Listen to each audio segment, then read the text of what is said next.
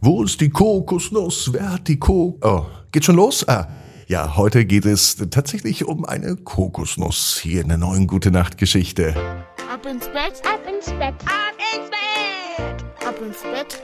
Der Kinderpodcast. Hier ist euer Lieblingspodcast. Hier ist Ab ins Bett heute mit der 1058. Gute Nacht Geschichte. Ich bin Marco. Schön, dass wir an diesem Mittwoch gemeinsam in diesen Abend starten. Jetzt aber das Recken und das Strecken. Nehmt die Arme und die Beine, die Hände und die Füße und reckt und streckt alles so weit weg vom Körper, wie es nur geht. Macht euch ganz, ganz lang.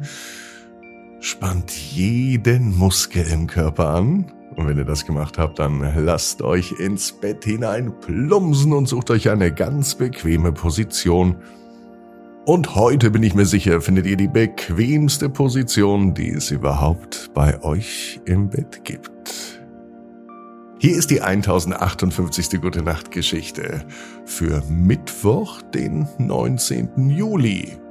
Elia und der Kobold auf der Kokosnuss. Elia ist ein ganz normaler Junge, es ist ein ganz normaler Tag. Elia hat einen entspannten Nachmittag im Garten. Er spielt, er sieht sich um, er blickt in den Himmel, er blickte auf die Wiese und er blickt in den Garten ganz hinten am Ende. Da entdeckt er etwas. Liegt da etwa sein Ball, den er seit einigen Wochen vermisst? Eigentlich dachte Elia, er hätte ihn beim Fußballspielen zum Nachbarn, zu Herrn Widinski rübergeschossen. Und Herr Widinski hat ihn noch nicht wiedergebracht. Vielleicht liegt er wirklich hinten direkt am Zaun. Schnell geht Elia am anderen Ende des Gartens auf die Suche. Doch einen Ball entdeckt er nicht. Er sieht eine Kokosnuss. Wie kommt denn überhaupt eine Kokosnuss in den Garten? Hm, eine Palme gibt es ja im Garten nicht, also gewachsen kann sie hier nicht sein und überhaupt, sie sieht anders aus als eine normale, übliche Kokosnuss. Sie ist sehr, sehr geheimnisvoll. Neugierig hebt Elia diese Kokosnuss auf und plötzlich erscheint ein kleiner, frecher Kobold.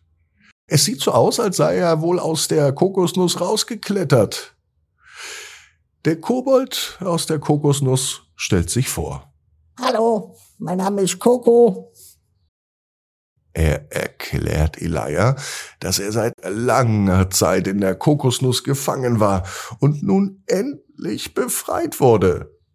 Als Dank bietet Coco Elia an, dass er ihn mitnimmt auf seine nächste Reise.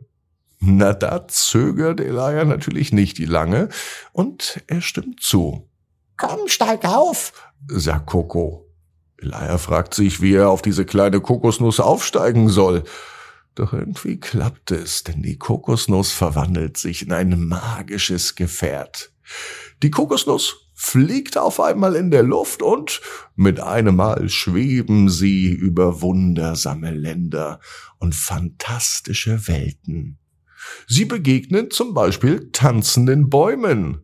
Ja, nicht so wie ein Baum bei uns im Sturm tanzt. Nein, der ganze Stamm samt Wurzelwerk tanzt im Wald.